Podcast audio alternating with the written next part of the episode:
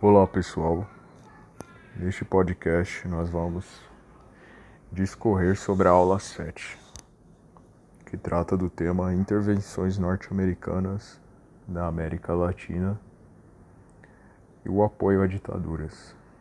Bom, para entender esse contexto histórico, precisamos entender quais motivos levaram chegar a tal ponto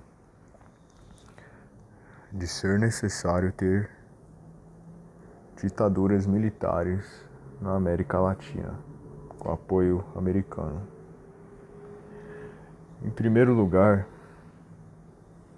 quando analisamos esse fato, temos que entender a Revolução Cubana.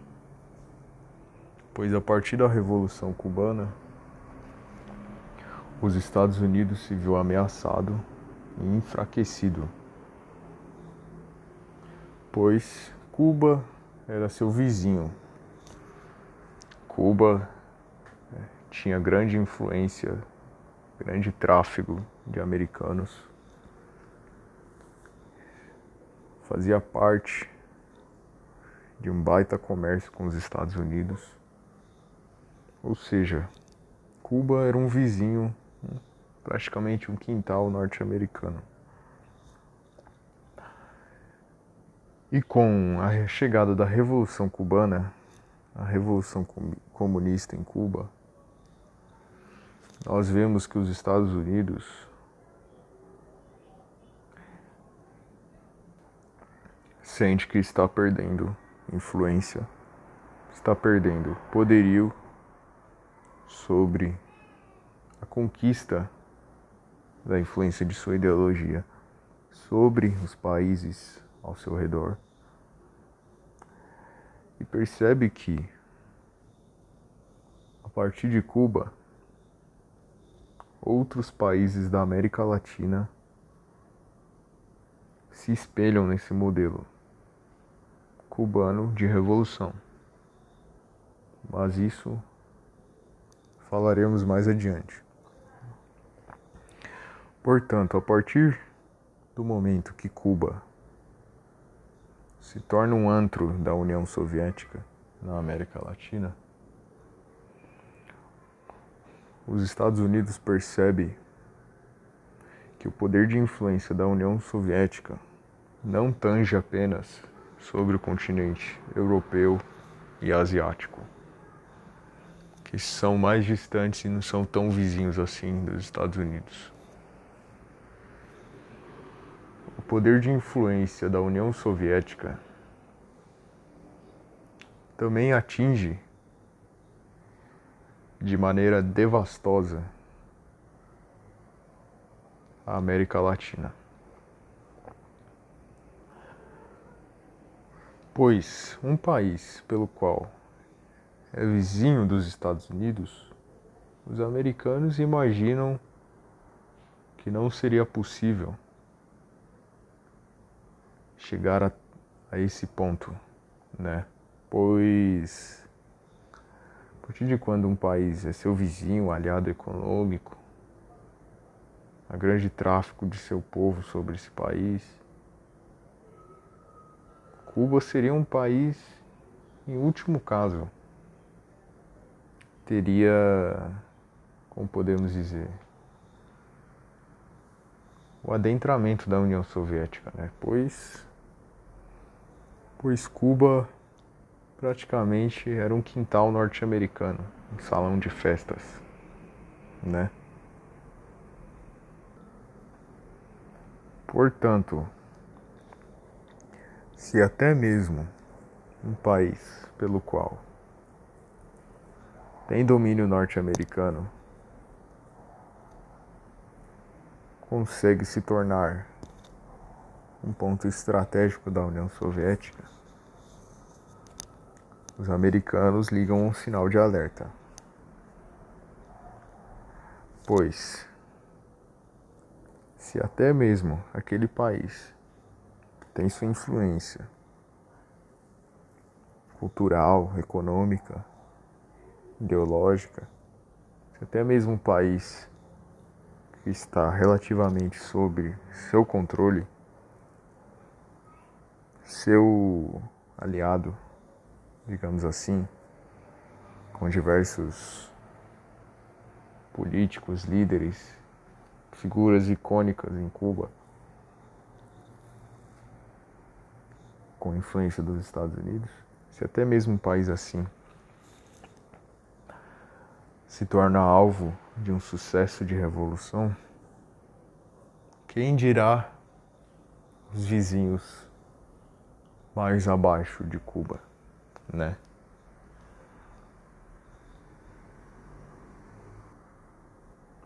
Esses países, então, sem chance. Não teria como se defender da União Soviética. Não teria como pois são países mais distantes, com a relação com os Estados Unidos um tanto quanto menor do que Cuba, né? Colômbia, Chile, Argentina, Venezuela, né? Uruguai. Esses países em questão, sim, têm influência nos Estados Unidos, mas não tanto quanto Cuba tinha na época. Como havia mencionado, Cuba era um quintal norte-americano, né? Então, ali havia cassinos, havia centros de prostituição, comércios de varejo, dentre várias outras coisas, que os norte-americanos ali se aproveitavam, né? faziam uma festa sobre aquela ilha cubana. Então, a partir do momento que você vê um país tão importante como esse se tornar um alvo de sucesso de revolução, de modo tão banal e simples como foi uma guerrilha armada arquitetada por Che Guevara e Fidel Castro. Então os Estados Unidos se vê na obrigação de agir. Pois se ele não age, o que aconteceria com a América Latina? A América Latina, pela sua quantidade de países, pela sua quantidade de população, uma população gigantesca, né? Com um vasto território, chegando até ser comparado com o tamanho da junção da União Soviética. Imagina os Estados Unidos se ver num contexto de Guerra Fria tendo que enfrentar a União Soviética com aquela junção de países somada à Rússia e outros países do leste europeu. Ainda assim, tendo que bater de frente com outro projeto, entre aspas, de União Soviética. Que a América Latina, para a União Soviética, era um projeto que, se fosse dar certo, hoje viveríamos com certeza em um mundo que não seria capitalista com toda certeza viveríamos em um mundo de regime comunista, né? Por quê? Se a União Soviética consegue efetuar com sucesso o seu plano de conquistar a América Latina, esse plano daria mais ou menos à União Soviética um território equivalente ao que ela já possuía originalmente, com os seus países já formados. Por quê? Se juntaria Argentina, Uruguai, Brasil. Brasil é um país gigantesco. Brasil é um país com recursos naturais riquíssimos. Aqui tudo se colhe, tudo se planta. Existem vários biomas no Brasil, né? Um vasto território. Um vasto território. A América Latina em si, ela tem terra fértil, tem uma terra, digamos que abençoada. Existe, pou, existe poucos terremotos aqui. E os recursos naturais que aqui se tem, sem um mínimo de dúvidas, um mínimo de dúvidas, com os recursos naturais que aqui se tem na América Latina, nas mãos da União Soviética, imagine tecnologia que os soviéticos teriam. Imagine você conquistar um território como esse, de tamanha proporção. E só restar mais ou menos ali Estados Unidos e Canadá contra de forma que seja seu oponente, seu adversário. Porque o México, né, com certeza nessa época, ali a região da América Central, México, outro vizinho dos Estados Unidos, estava ali, né, tendo forte influência comunista. Trotsky se refugiou no México, fugindo de Joseph Stalin.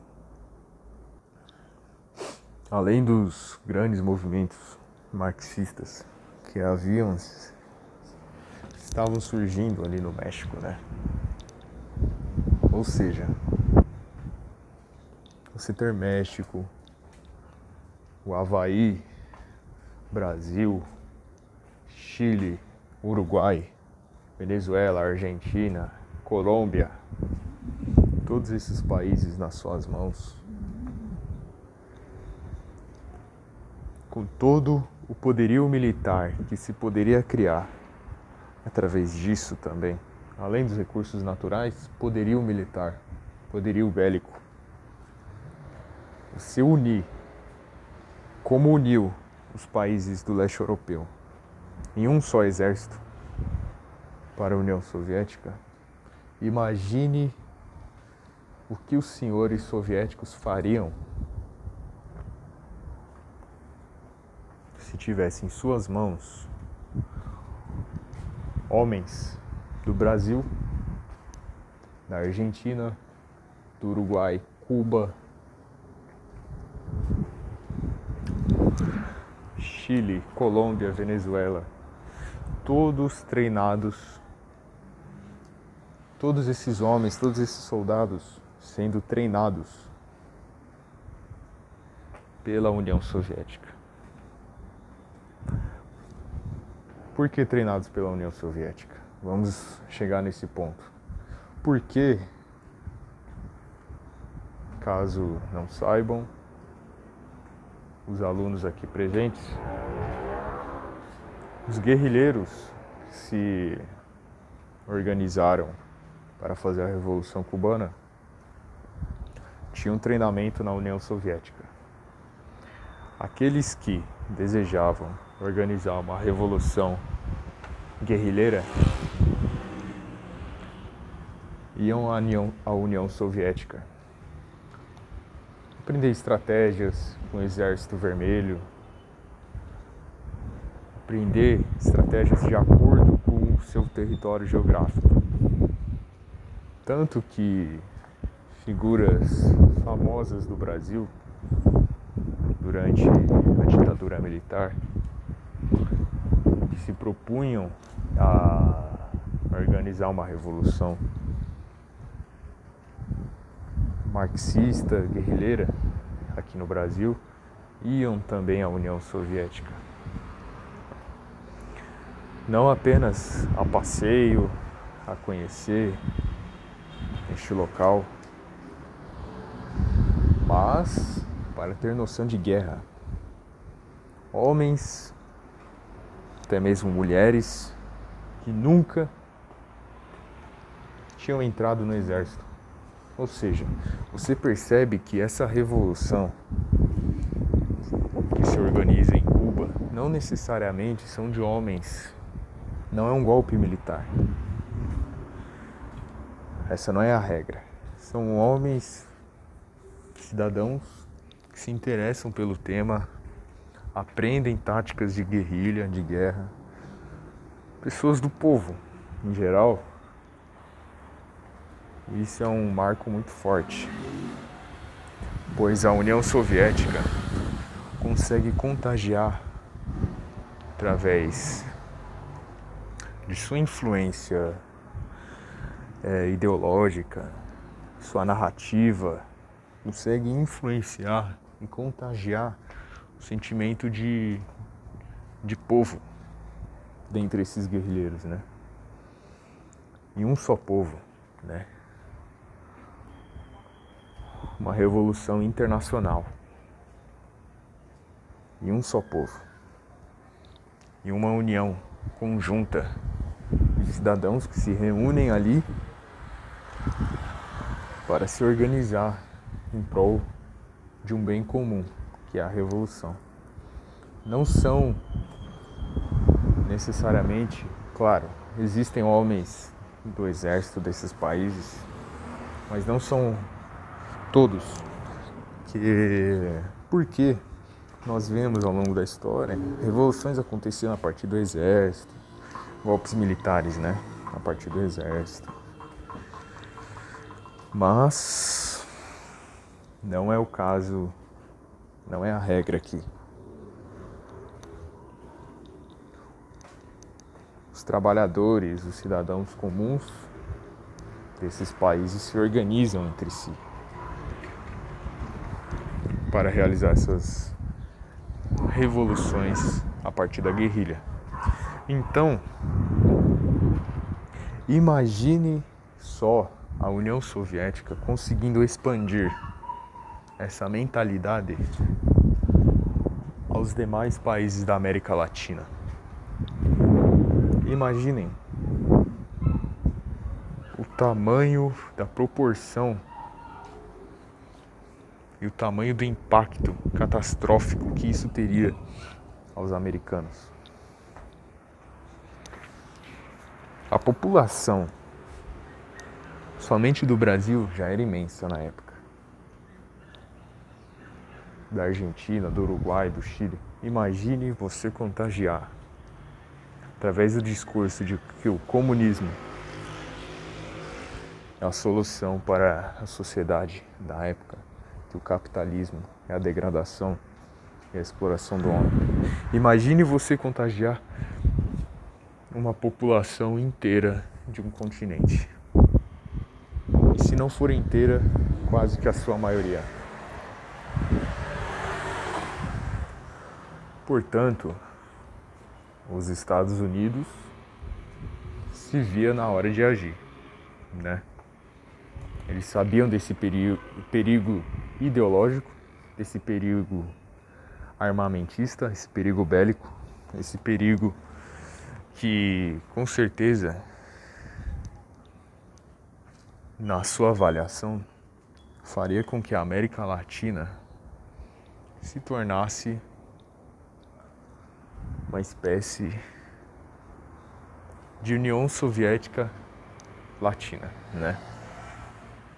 Eles sabiam que esse risco era iminente, pois se eles ficassem de braços cruzados, não agissem, o inimigo já estava agindo o inimigo já estava se organizando nesses países em específico do continente americano para realizar a revolução.